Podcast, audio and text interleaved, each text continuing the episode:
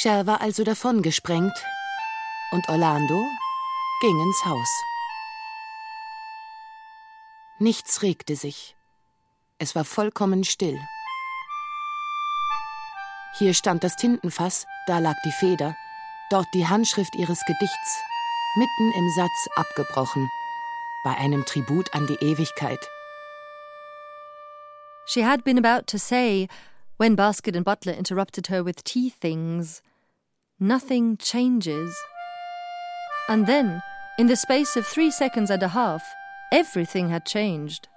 She had broken her ankle, fallen in love, married Shelmadine. Ja, in diesem Moment hatte sich alles um 180 Grad gedreht. Ihr Knöchel, ihr Herz und ihr Leben. Hier zum Beweis der Ehering am Ringfinger links. Verheiratet also. Was mochte der Zeitgeist nun von ihr halten? Jetzt war er doch sicher zufrieden mit ihr. She certainly felt more herself now. Her finger had not tingled once since that night on the moor.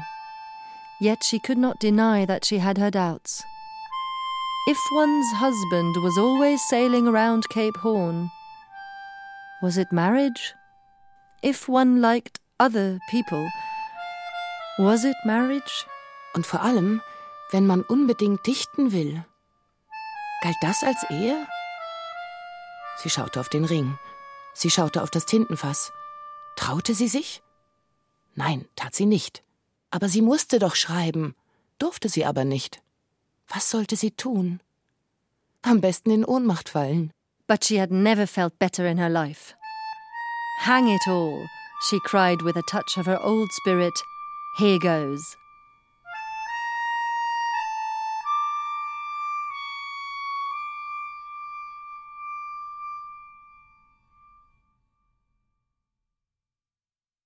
Virginia Woolf Orlando Eine Biografie Aus dem Englischen von Gabi Hartl Teil 6 Zum Henker damit. Los geht's. Und sie tauchte den Federkiel tief in die Tinte. Und es gab zu ihrer großen Überraschung keinen Knall. Orlando zog die Feder heraus, sie war benetzt, kleckste aber nicht. Sie fing an zu schreiben. Die Worte ließen ein bisschen auf sich warten, aber schließlich kamen sie. Tja. Aber taugten sie etwas? fragte sie sich und fühlte, wie Panik in ihr aufstieg. Es könnte ja sein, dass die Feder wieder ihre eigenen verschlungenen Wege geht. Orlando las.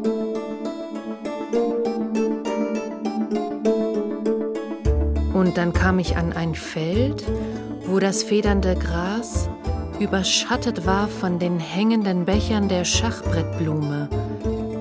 Düster und fremd aussehend, die schlangenhafte Blume, gehüllt in gedämpften Purpur, ägyptischen Mädchen gleich. Da spürte sie plötzlich, wie ihr beim Schreiben eine fremde Macht über die Schulter blickte. Und als sie ägyptische Mädchen niederschrieb, gebot ihr die Macht Einhalt. Gras ist in Ordnung, das kann man lassen. Die hängenden Becher der Schachbrettblumen bewundernswert. Schlangenhafte Blume. Naja, ein Quäntchen zu stark vielleicht aus der Feder einer Dame, doch zweifellos abgesegnet durch Wordsworth. Aber Mädchen? Was denn für Mädchen? Du hast einen Ehemann am Kap Horn, sagst du? Naja, dann wollen wir es mal gut sein lassen. Und der Geist zog von dannen. Orlando aber machte nun im Geiste, denn all das fand ja in ihrem Kopf statt, eine tiefe Verbeugung vor dem Zeitgeist. Ganz so wie ein Reisender am Zoll sich innerlich vor dem Beamten verbeugt, der mit Kreide ein dickes In Ordnung auf den Koffer kritzelt, obwohl in den Tiefen des Gepäckstücks eine Zigarrendose verborgen ist. Denn hätte der Zeitgeist den Inhalt ihres Bewusstseins genauer geprüft, wäre er sicher auf Dinge gestoßen, die er nicht hätte durchgehen lassen.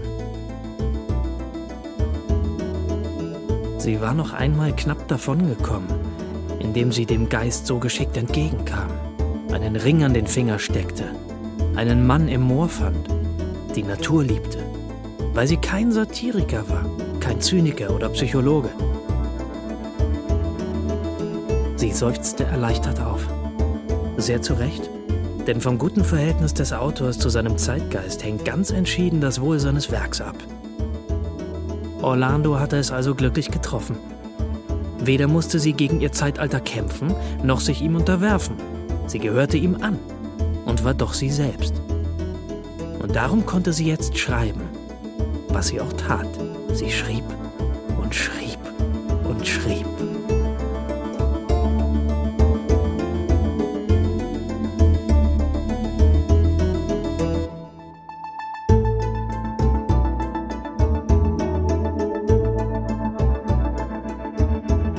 November.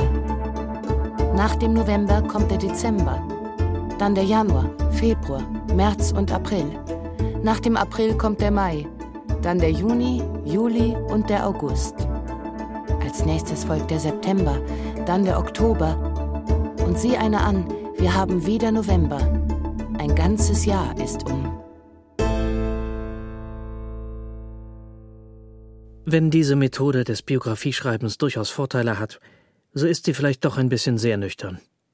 Und der Hörer mag sich denken, dass er den Kalender auch selber aufsagen kann und sich so die Summe ersparen, die der Hogarth Press für diesen Text angemessen erscheint. Aber was sollen die Biografen denn machen, wenn Orlando sie in so ein Dilemma stürzt?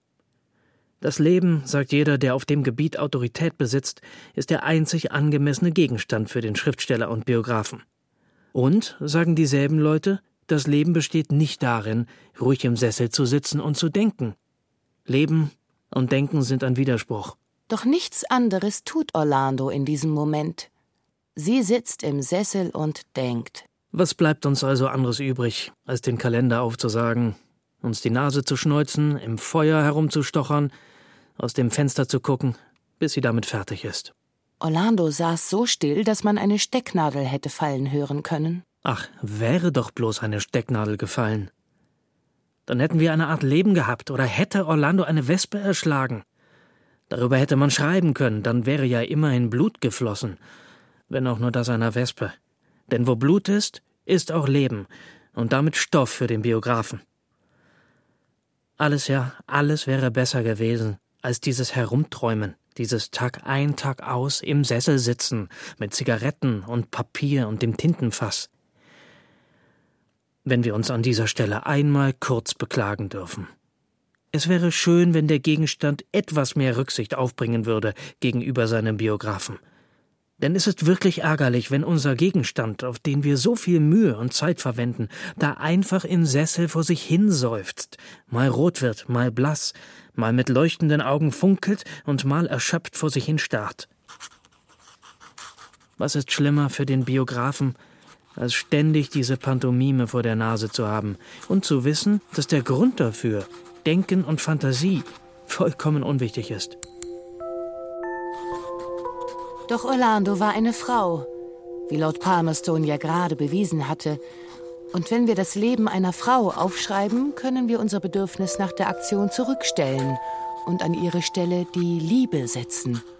Denn Liebe, wie der Dichter schreibt, ist einziger Lebenssinn der Frau. Und wenn wir Orlando anschauen, wie sie da an ihrem Schreibtisch sitzt, müssen wir einräumen, dass kaum je eine Frau besser geeignet war für diese Berufung. Da sie also eine Frau ist, eine schöne Frau obendrein, wird sie sicher bald aufhören, so zu tun, als ob sie schriebe und an einen Wildhüter denken. Denn solange eine Frau an einen Mann denkt, hat keiner etwas gegen ihr Denken. Dann wird sie ihm ein kleines Brieflein schreiben. Und solange eine Frau ein Brieflein an einen Mann schreibt, hat auch niemand etwas gegen ihr Schreiben. Und sie wird ein Treffen für den Sonntag zur dämmerigen Abendstunde arrangieren. Und die dämmerige Abendstunde am Sonntag wird kommen, und der Wildhüter wird unter ihrem Fenster pfeifen, und das ist der Stoff, aus dem das Leben ist.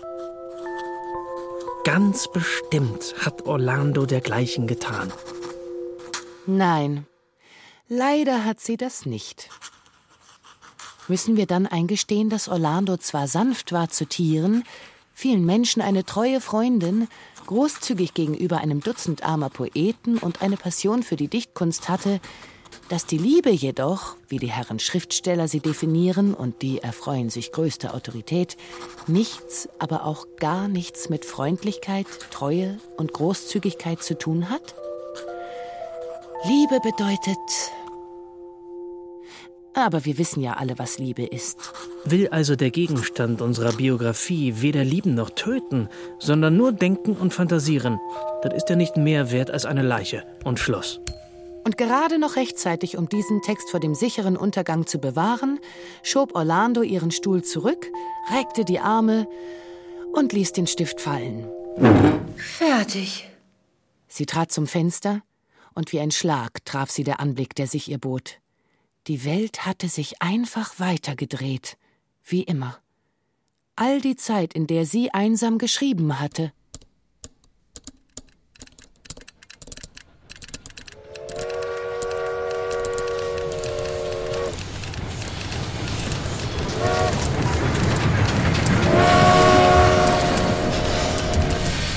Urteil!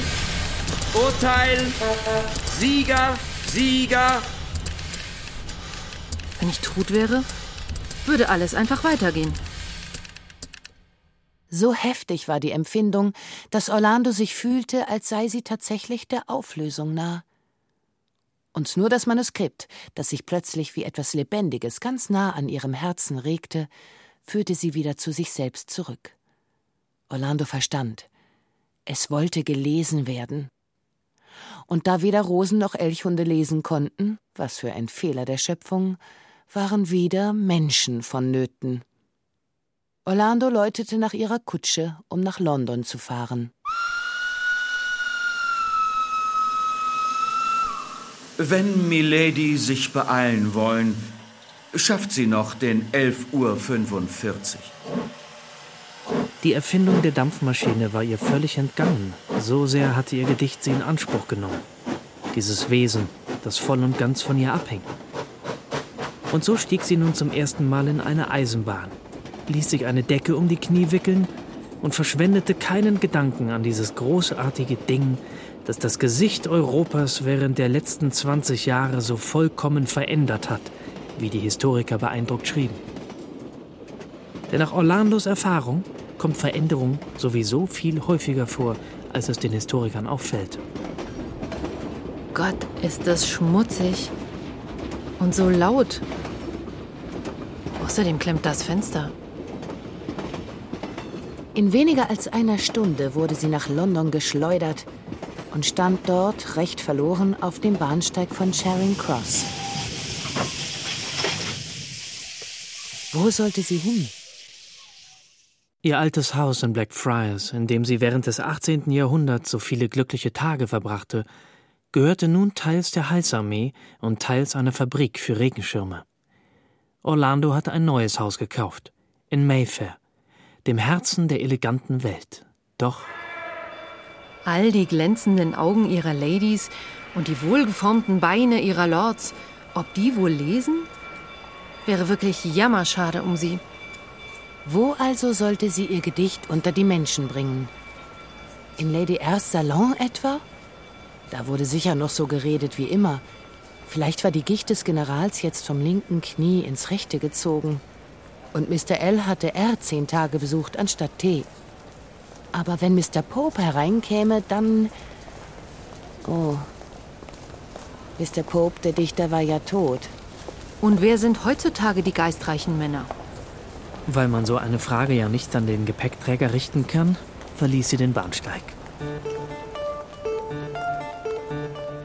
Was für ein Lärm drang da an ihr Ohr, das seit Jahren nur gewöhnt war an das Kratzen einer Feder auf dem Papier.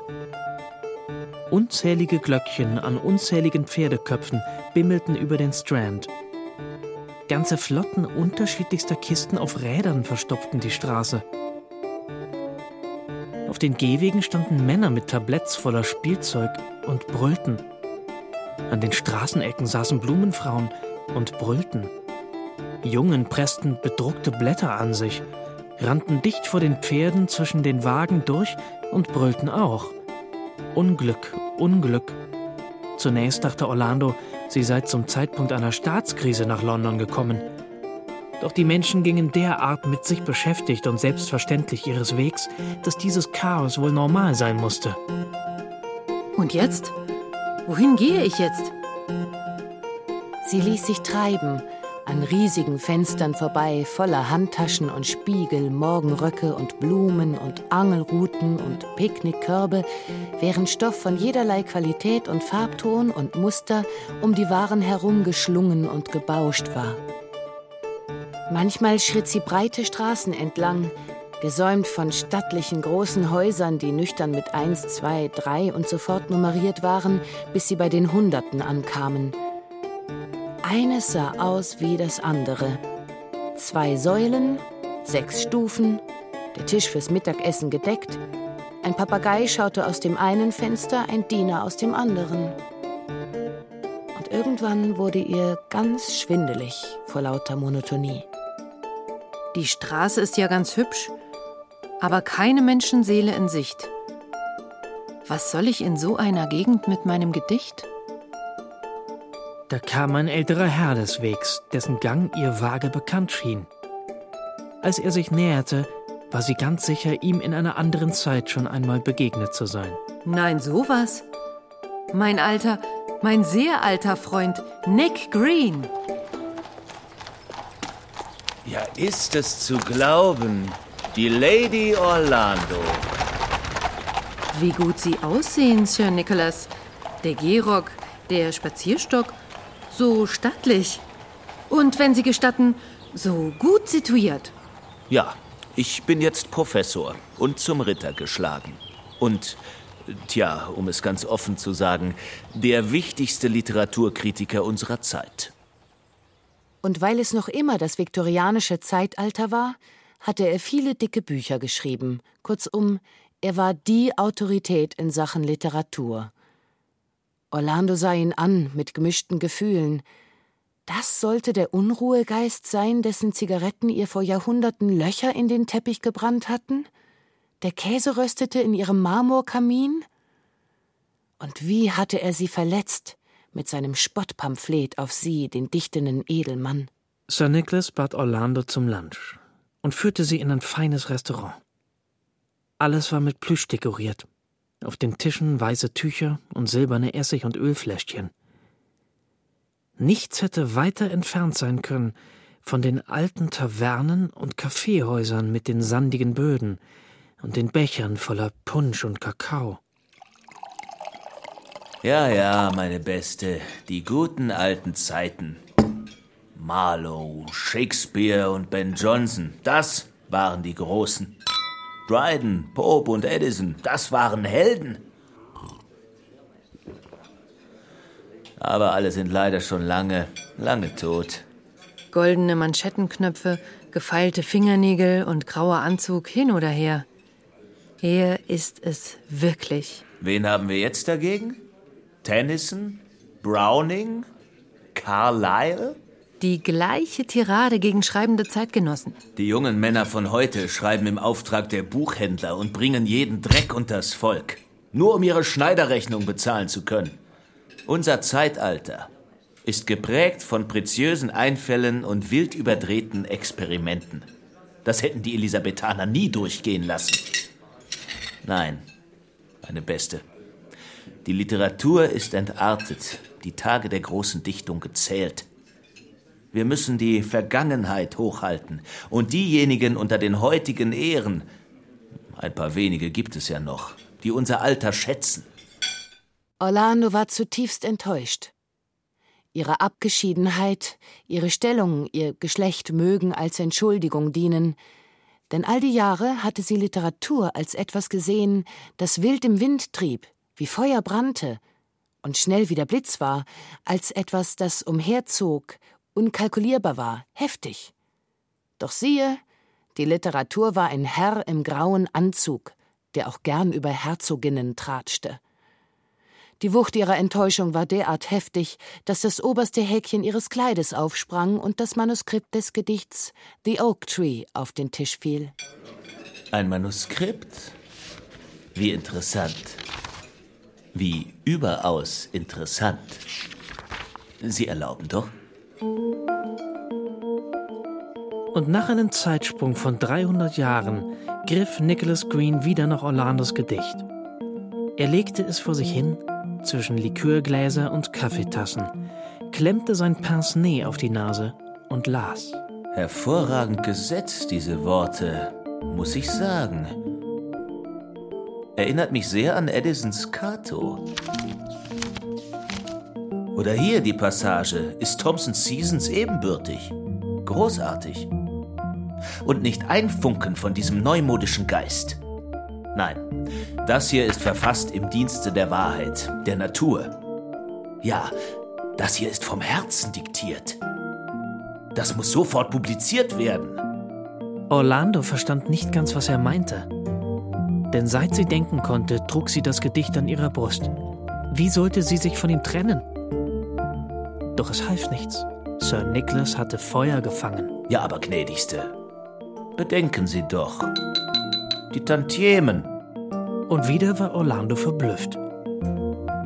Sie kramte in ihrem Gedächtnis nach den Gesichtern entfernter Tanten, doch was die mit ihrem Gedicht zu tun haben sollten, verstand sie beim besten Willen nicht. Sir Nicholas amüsierte sich köstlich. Ein mir bestens bekannter Verleger, der einflussreichste unseres Landes, wird Ihnen das Gedicht bezahlen, sofern er Sie auch als Autorin annimmt, was ein paar Zeilen von mir gewährleisten werden. Dann brauchen wir freundliche Rezensionen. Ein paar Zeilen von mir an unseren größten Rezensenten Mr. X werden das einrichten können. Glauben Sie mir, das wird ein Erfolg, auch ein kommerzieller. Green legte die blutverschmierten Seiten zu einem hübschen Päckchen zusammen und steckte es vorsichtig in die Brusttasche, auf dass es nicht die schöne Silhouette seines Gehrocks verdarb. Man sagte Adieu unter vielen Komplimenten. Und Orlando stand auf der Straße. Sie fühlte eine empfindliche Blöße an ihrer Brust, da, wo all die Jahre ihr Gedicht gelegen hatte. Jetzt, wo sie frei war zu tun oder zu lassen, was sie wollte, sann sie nach über die unglaublichen Zufälle in einem Menschenleben. In ihrem zum Beispiel. Hier stand sie auf der St. James's Street, eine verheiratete Frau, zum Beweis das goldene Band am Ringfinger links. Wo früher das Kaffeehaus stand, gab es nun ein Restaurant. Soeben um 3.30 Uhr am Nachmittag schien die Sonne. Um sie herum Tauben, ein Terrier, große Kutschen und kleine. Aber was ist nun das Leben?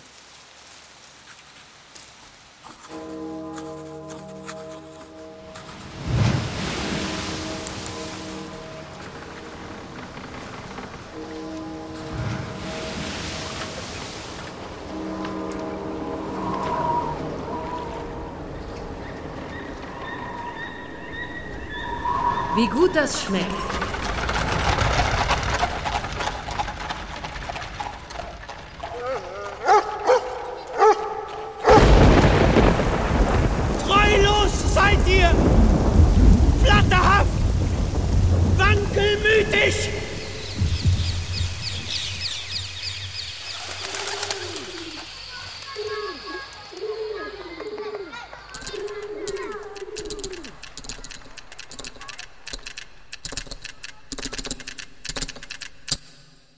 Gedanke überfiel sie sehr heftig und schien völlig aus dem Nichts zu kommen. Es sei denn, Nick Green hätte ihn irgendwie ausgelöst. Man könnte ihn verstehen als Kommentar zu ihren ehelichen Verhältnissen, ob nun kritischer oder positiver Natur, mag der Hörer entscheiden. Sie jedenfalls lief, wie immer, wenn ein heftiger Gedanke sie überfiel, zum nächsten Telegrafenamt und kabelte folgende Worte an ihren Mann. Mein Gott, Shell. Leben. Literatur. Green heute. Dann fuhr sie in der Geheimsprache fort, die ihnen zur Verschlüsselung komplizierter Gemütslagen diente. Rattigan Glamfubo. Wenn der Hörer all seine Erfindungsgabe aufbringt, wird er schon wissen, was hier gemeint ist. Die Antwort war frühestens in ein paar Stunden zu erwarten, sofern Shell überhaupt antworten konnte. Vielleicht überstand er ja gerade einen furchtbaren Sturm oder saß nach dem Schiffbruch bereits mit seinem einzigen Zwieback im Boot. Um sich etwas Schönes zu gönnen, betrat Orlando den nächstbesten Laden. Einen von der Sorte, die uns derart vertraut ist, dass er keiner Beschreibung mehr bedarf. Für Orlando jedoch war er höchst ungewöhnlich. Ein Laden, in dem Bücher verkauft wurden. Und sie, die Shakespeares Handschrift entziffert hatte und Spencers Gekritzel in Händen gehalten, staunte über die zahllosen kleinen Bände, die so flüchtig und vergänglich schienen mit ihren Pappeinbänden und dem bedruckten Seidenpapier. Unglaublich. Shakespeares Gesamtwerk. Für nur eine halbe Krone. Werke, sah sie. Überall Werke. In Regalen, auf Tischen, auf Stühlen. Das alles musste sie lesen. Sie gab die Bestellung auf und erstand eine Zeitung. Orlando betrat nun den Hyde Park, den sie seit Jahrhunderten kannte. Da unter dem gespaltenen Baum war Herzog von Hamilton gefallen, sein Leib durchbohrt vom Degen Lord Mowens. Sie murmelte die Worte des Telegramms vor sich hin. Ratigan Glomfubu. Mehrere Parkwärter schauten misstrauisch herüber, und nur ein Blick auf ihre Perlen ließ die Herren zu einem günstigen Urteil kommen, was Orlandos Geisteszustand betraf. Sie aber ließ sich auf dem Rasen nieder, schlug die Zeitung auf und fand darin einen Artikel aus der Feder Nick Greens über einen Mann, den sie gekannt hatte. John Donne. Das Bellen unzähliger Hunde drang an ihr Ohr, das Knirschen von endlos kreisenden Kutschrädern. Über ihr seufzten die Blätter. Ab und zu überquerte ein Rock mit Bordüre dicht neben ihr das Gras, nebst einem Paar enger, scharlachroter Hosenbeine. Einmal hüpfte ein riesiger Gummiball auf ihre Zeitung. Violetttöne, dann Orange, Rot und Blau durchbrachen die Luft zwischen den Blättern und spiegelten sich funkelnd in ihrem Smaragd. Sie las einen Satz und schaute hinauf in den Himmel. Sie schaute hinauf in den Himmel und wieder zurück auf die Zeitung. Leben, Literatur, das eine zum anderen geformt. Aber wie schwierig das ist. Hier ging ein Paar enger scharlachroter Hosenbeine dicht an ihr vorbei. Wie hätte Addison das in Worte gefasst? Da tänzelten zwei Hunde auf ihren Hinterbeinen. Wie hätte Lamb das beschrieben? Denn als sie die Artikel von Sir Nicholas und seinen Freunden las, was sie mit größter Gewissenhaftigkeit tat, wenn sie nicht gerade umherschaute, hatte sie irgendwie den Eindruck, hier stand sie auf und ging umher, denn es war ein unangenehmer Eindruck, dass man in Artikeln nicht sagen durfte, was man dachte. Das klingt alles so, als müsste man immer, immer, immer so schreiben wie jemand anders. Tränen schossen in ihr hoch. Denn zehn Minuten nachdem sie den Artikel von Sir Nicholas gelesen hatte, trat er ihr wieder vor die Augen, wie es eben die Art von Artikeln ist, und mit ihm sah sie Greens Zimmer, seine Katze, seinen Kopf, seinen Schreibtisch und die Tageszeitung obendrein. Das könnte ich niemals, dachte sie, während sie den Artikel aus diesem Blickwinkel betrachtete. In einem Arbeitszimmer sitzen? Ach was, Arbeitszimmer. Ein muffiger kleiner Salon ist das. Und den ganzen Tag lang vor hübschen jungen Männern kleine bissige Anekdoten zum Besten geben, die sie auf keinen Fall weitererzählen dürfen. Die sind alle so männlich. Und ich mag keinen Teekuchen und keine Histörchen über Herzoginnen. Und wenn ich auch selbst ganz schön gehässig sein kann, derart gehässig wäre ich nie. Aber was, wenn all das zum Geschäft gehörte? Wie sollte sie dann je lernen, Literatur zu beurteilen und die beste englische Prosa zu schreiben? Sie stand jetzt vor dem kleinen See im Hyde Park und ließ einen Spielzeugdampfer so heftig zu Wasser, dass das arme Bötchen zwischen den bronzefarbenen Wogen zu versinken drohte. In ihrer düsteren, aufgewühlten Stimmung sah sie in dem wild tanzenden Schiffchen plötzlich die Brick ihres Mannes gegen haushohe Wellen ankämpfen. Mühsam stieg sie die glasige Wasserwand empor, hoch, höher, bis eine weiße Welle über ihr brach und die Brick mit sich riss. Oh, Todesangst. tot. Doch da tauchte das kleine Boot wieder auf und segelte sicher zwischen den Enden auf der anderen Seite des Atlantiks. Orlando geriet in Verzückung. Der Moment hatte alles enthalten. Schrecken, höchstes Glück. Ein Spielzeugboot. Ein Spielzeugboot. Ekstase. Darum geht es doch im Leben, wie auch beim Schreiben. Nicht um den Artikel von Nick Green über Dunn, nicht um Erlässe zum Acht-Stunden-Tag oder Verträge oder Gesetze zur Arbeitssicherheit. Es geht um Ekstase. Wo ist das Postamt? Ich muss auf der Stelle an Shell schreiben. Wie um sich rückzuversichern, wiederholte Orlando noch mehrmals Ekstase und lief begeistert aus dem Park. Am Stanhope Gate stand sie kurz still und ließ die Kutschen passieren, wieder laut vor sich hin murmelnd. Ekstase.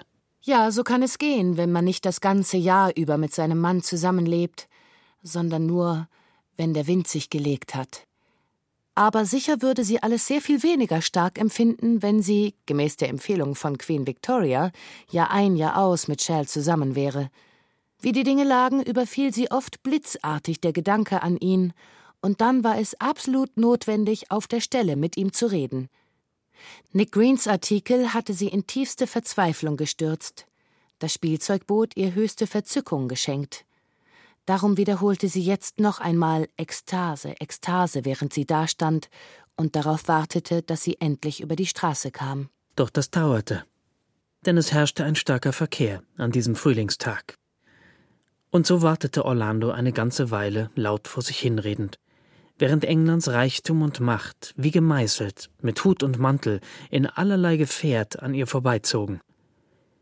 Es war, als sei ein goldener Strom dickflüssig geworden und verstopfte jetzt in glänzenden Blöcken die Park Lane. Sie stand da, schauend, staunend, ehrfurchtsvoll. Was sie hier sah, war die Krone des Zeitalters. Doch nun ließ der Polizist die Hand sinken. Der Strom wurde flüssig und die massive Ansammlung herrlicher Dinge bewegte sich, löste sich auf und verschwand in Richtung Piccadilly. Orlando überquerte die Park Lane und ging zu ihrem Haus in die Curzon Street. Und sie entsann sich noch genau, dass hier einst der Liebstöckel blühte, der Brachvogel rief und ein sehr alter Mann mit Gewehr stand. Ja, ich weiß noch, dachte sie, als sie über die Schwelle ihres Hauses trat, wie Lord Chesterfield meinte. Doch hier stockte die Erinnerung. Denn die stille Eingangshalle aus dem 18. Jahrhundert, in der sie Lord Chesterfield seinen Hut hier und den Umhang dort hatte niederlegen sehen, mit einer so wunderbaren Eleganz, diese Halle war nun mit Paketen vollgestopft. Während sie im Hyde Park gesessen hatte, war die Lieferung des Buchhändlers eingetroffen. Und jetzt quoll die viktorianische Literatur gut verschnürt in grauem Papier durchs ganze Haus. So viel? Im 16., 17., 18. Jahrhundert war die Literatur doch so überschaubar. Denn natürlich bestand die Literatur im 19. Jahrhundert nicht aus vier großen, separaten, herausragenden Namen, sondern aus vier großen, separaten, herausragenden Namen, eingebettet in die Masse der Smiths und Dixons, Blacks, Millmans, Buckles, Taines, Tuppers und so fort. Orlandos Hochachtung vor allem Gedruckten war einer schwierigen Aufgabe ausgesetzt. Doch sie zog ihren Stuhl ans Fenster, um von dem bisschen Licht zu profitieren, das zwischen den Häusern von Mayfair hindurchkam, und versuchte sich ein Bild zu machen. Es gibt zwei Wege, sich ein Bild von der viktorianischen Literatur zu machen. Entweder man schreibt sie in 60 Oktavheften nieder oder man fasst sie in sechs Zeilen zusammen. Orlando tat letzteres. Merkwürdig, dass kein Buch einem Edelmann gewidmet ist. Der Familienstammbaum vieler Schriftsteller geht nur halb so weit zurück wie meiner. Es wäre heute wohl sicher höchst ungeschickt, Christina Rossetti zu empfangen und einen 10-Pfundschein um die Zuckerzange zu wickeln. Bei all den Dinnerveranstaltungen muss die Literatur ganz schön korpulent geworden sein. Bei all den Vorlesungen über die Wiedergeburt der Klassik oder das Überleben der Romantik muss die Literatur ganz schön trocken geworden sein. Und schließlich formulierte Orlando eine endgültige Meinung über die Literatur dieser Zeit. Und es war eine höchst wichtige. Doch weil wir unseren Platz von sechs Zeilen schon längst überschritten haben, müssen wir diese nun überspringen. Orlando hatte also ihre Meinung gefasst, stand auf und schaute lange aus dem Fenster. Denn wenn jemand eine Meinung fasst, ist es so, als hätte er einen Ball übers Netz geworfen und muss nun geraume Zeit warten, bis der unsichtbare Gegner ihn wieder zurückspielt. Was würde der farblose Himmel über Chesterfield House ihr als nächstes schicken? Mit verschränkten Händen stand sie geraume Zeit da und dachte nach. Plötzlich zuckte sie zusammen.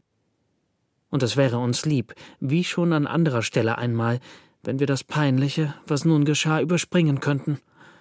Oder doch wenigstens eine Pause einlegen und Atem schöpfen, um dann so diskret wie möglich zu berichten, wie es dem Biografen zukommt. Doch wieder half nichts, um das nicht abzustreitende Ereignis dieses blassen Märzmorgens abzufedern, zu verschleiern, zu verdecken, zu verbergen, was immer es sein möge. Als nämlich Orlando so plötzlich und heftig zusammenzuckte. Doch dem Himmel sei Dank, in genau diesem Moment hob draußen eine der zarten, rauchigen, flötenden, holprigen, altmodischen Drehorgeln zu spielen an, die man noch heute in Nebenstraßen hört. Und so wollen wir dieser kleinen Unterbrechung eine Weile gestatten, mit ihren keuchenden, stöhnenden Geräuschen das zu überdecken, was der Diener und das Mädchen hatten kommen sehen, was der Hörer wird hören müssen und was auch Orlando offensichtlich nicht länger ignorieren kann. Lassen wir also die Drehorgel spielen und uns in Gedanken vortragen. Denn leicht wie Gedanken sind Töne und ebenso unzuverlässig. Schweben wir also über die Dächer, die Gärten, in denen die Wäsche hängt. Sehen Sie hier die Fabrikschlote mit ihrem Rauch und die Buchhalter aus der City, wie sie vorbeihuschen. Oder da, die alte Dame, die ihren Hund ausführt. Und das Dienstmädchen, das seinen neuen Hut zum ersten Mal aufhat, doch leider im falschen Winkel. Wenn auch der Himmel gnädig bestimmt hat, dass das Menschenherz unergründlich sei, so dass wir auf immer versucht sind, dort etwas zu vermuten, was vielleicht gar nicht da ist – sehen wir dennoch durch den Zigarettenrauch etwas glimmen, wofür gerade ein Herz schlägt. Einen Hut, ein Boot, eine Ratte im Graben. So wie wir einst. Solch irrsinnige Sprünge macht unser Geist, wenn er wie jetzt über die Untertasse schwappt, Feuer auf den Feldern nahe Konstantinopel gegen die Minarette glimmen sahen. Wir träumen, wir schlafen, schlafen so tief, dass alle Formen zu unendlich feinem Staub zerfallen. In Gewässern von undurchschaubarem Dunkel, wie eine Mumie, eine Motte, lasst uns ruhen auf dem sandigen Grund des Schlafes. Aber halt! Wir werden uns nicht in dem blinden Land verlieren, sondern das Siegel des Schlafes erbrechen, so dass jetzt wieder, gleich einer zurückkehrenden Flut, der rote, kräftige Strom des Lebens fließt und wir uns erheben und den Blick lassen beben, wie gelegen uns der Reim kommt bei diesem sperrigen Übergang vom Tod zum Leben. Den bebenden Blick lassen ruhen auf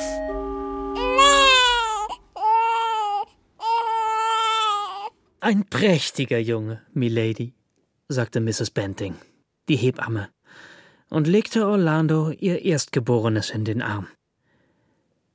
Dies geschah am 20. März, einem Donnerstag, um drei Uhr früh.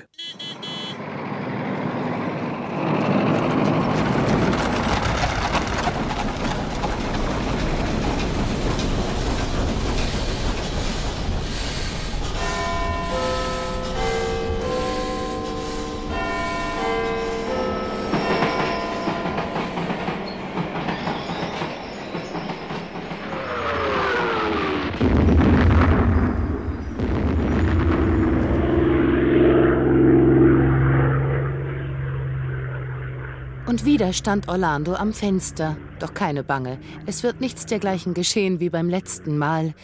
Und es ist auch in keiner Beziehung derselbe Tag. Nein, denn wenn wir jetzt aus dem Fenster schauen, wie Orlando es eben tut, wird uns auffallen, dass sich die Park Lane ganz beträchtlich verändert hat. In der Tat, könnte man zehn Minuten oder länger hier stehen und schauen, wie Orlando es eben tat, und keinen einzigen Landauer sehen. Guckt euch das an, rief sie ein paar Tage später, als ihr eine grotesk verunstaltete Kutsche ohne Pferde ins Auge fiel. Eine Kutsche ohne Pferde. Was es nicht alles gab. Das Wetter war merkwürdig heutzutage. Sie konnte nicht umhin zu denken, dass sich der Himmel selbst verändert hatte. Er war nicht mehr so wässrig, so prismatisch, jetzt, wo King Edward der Nachfolger Queen Victorias war. Da ist er ja. Steigt gerade aus seiner schicken Kutsche, um eine gewisse Dame zu besuchen, die gegenüber wohnt. Die Wolken waren zu zarter Gase zusammengeschrumpft. Überhaupt schien alles ein bisschen geschrumpft. Was ein klein wenig beunruhigend war. Als sie gestern am Buckingham Palace vorbeifuhr, sah sie, dass nichts mehr da war von diesem steif sich aufrichtenden, schrillen Gebilde, von dem sie einst dachte, dass es ewig hält. Die Zylinder, die Witwenschleier, Trompeten, Teleskope und Kränze, alles war weg und hinterließ nicht einmal einen Fleck auf dem Pflaster. Doch am auffälligsten war die Veränderung am Abend. Die Beleuchtung der Häuser, ein Handgriff und taghell war das Zimmer. Alles war sichtbar in den kleinen quadratischen Kästen, und es gab kein Alleinsein mehr. Fort waren die zähen Schatten und unheimlichen Ecken. Ein Handgriff und das Zimmer war hell. Auch der Himmel erstrahlte die ganze Nacht lang. Mittags stand sie wieder am Fenster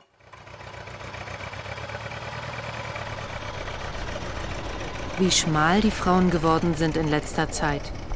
Wie Getreidehalme. Gerade, glänzend, identisch. Die Gesichter der Männer nackt, wie eine Handfläche. Die atmosphärische Trockenheit hob alle Farben hervor und ließ die Gesichtsmuskeln fest werden. Man weinte weniger jetzt. Wasser wurde in zwei Minuten warm, und der Efeu war eingegangen. Überhaupt war die Vegetation weniger fruchtbar, die Familien wesentlich kleiner. Vorhänge und Bezüge waren entkräuselt, und an den klar gestrichenen Wänden hingen jetzt neue Bilder mit leuchtenden Farben und echten Dingen darauf. Straßen, Regenschirme, Äpfel. Das Zeitalter hatte etwas Klares, fest umrissenes, was sie irgendwie an das 18. Jahrhundert erinnerte. Nur, dass ihm eine Zerstreuung eigen ist, etwas Verzweifeltes.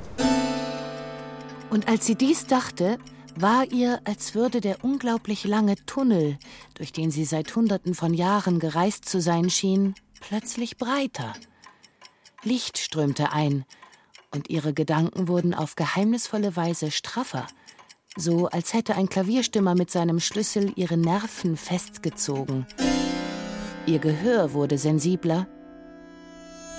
Und so war ihr, als ob das Ticken der Standuhr im Zimmer immer lauter würde, bis es fast wie Hammerschläge klang, so wie das Licht immer heller wurde. Und sie sah alles schärfer und schärfer. Die Standuhr tickte lauter und lauter, bis direkt in Orlandos Ohr eine gewaltige Explosion loskrachte.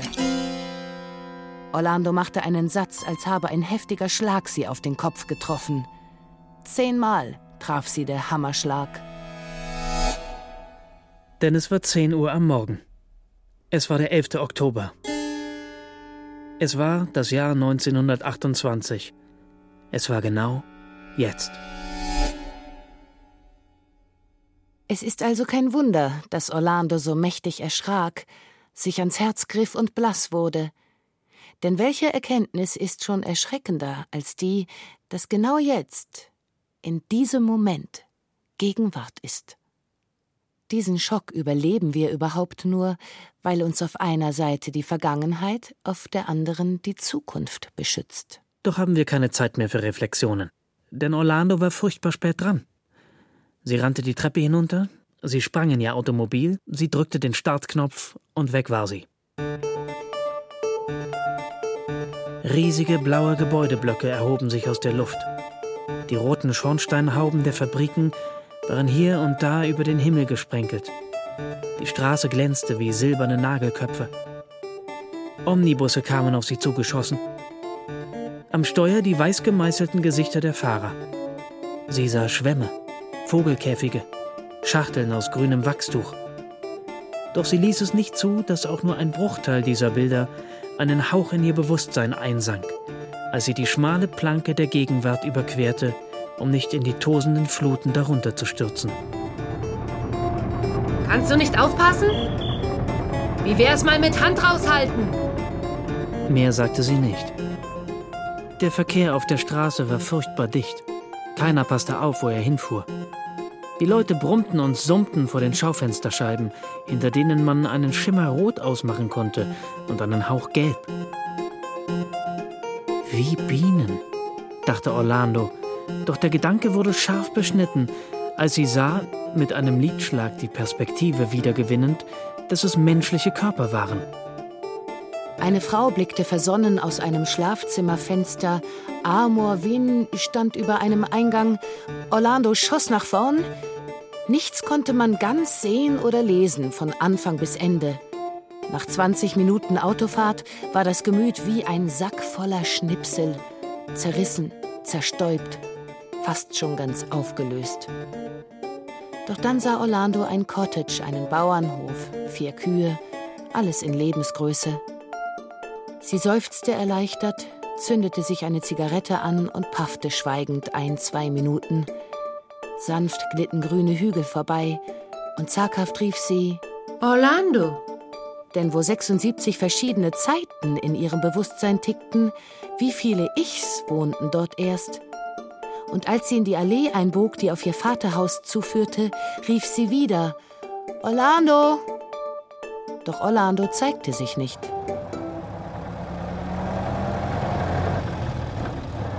Na schön. Dann eben ein anderes Ich. Und noch einmal rief sie Orlando. Wen aber meinte sie? Den Jungen, der auf den Negerkopf einhieb? Den Jungen, der unter der Eiche saß? Den Dichter? Den in Sascha verliebten Edelmann? Den Botschafter? Die Frau bei den Zigeunern? Die hohe Dame? Die Einsiedlerin? Oder die Gattin von Schermedain? Da es aber still blieb, formte sich vielleicht soeben ein anderes Selbst. Orlando blieb ruhig, stellte das Automobil vor dem Anwesen ab. Keiner begrüßte sie. Und sie betrat es auch nicht, denn es war nun ein Museum und konnte gut warten. Sie lief den mit Farn bewachsenen Hügel hinauf, dorthin, wo die Eiche stand. Da warf sie sich nieder und dachte, all die Grafschaften überblickend, was nun? Wer nun? 36 bin ich und lenke ein Automobil. Aber tausend andere Dinge bin ich auch.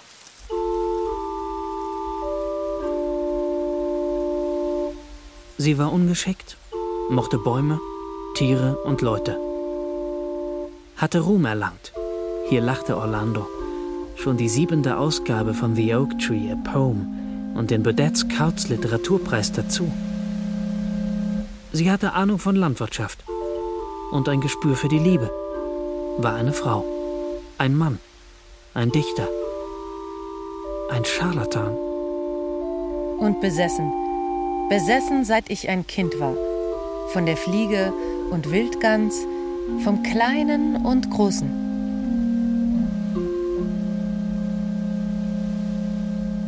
Ein Adler schoss in die Höhe.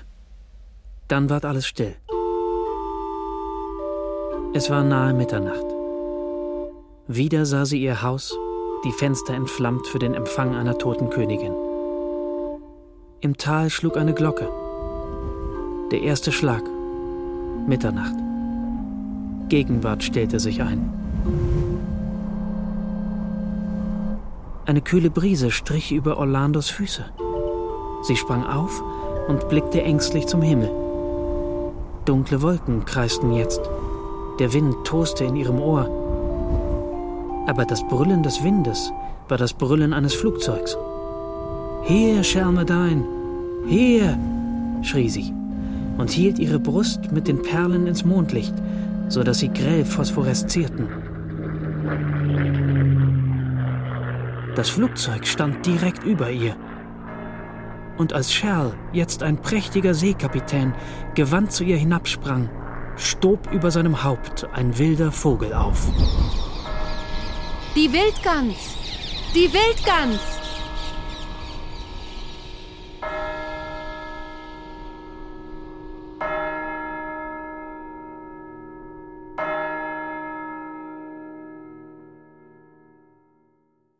Nun schlug es Mitternacht, und mit Schlag zwölf war es heute.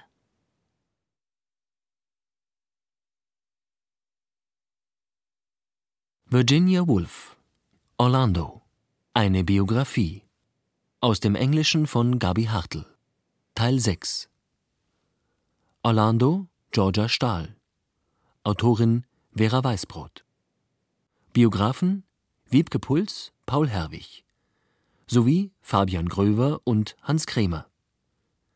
Komposition Ulrike Hage. Bearbeitung Gabi Hartl. Ton und Technik Markus Huber, Susanne Herzig. Regieassistenz Stefanie Ramp. Regie Katja Langenbach. Produktion Bayerischer Rundfunk 2013. Redaktion Katharina Agathos. Der Hörspielpool. Hat's dir gefallen? Ja, sehr. Hörspiele und Medienkunst. Weitere BR-Produktionen auf einen Blick gibt es im Netz unter hörspielpool.de.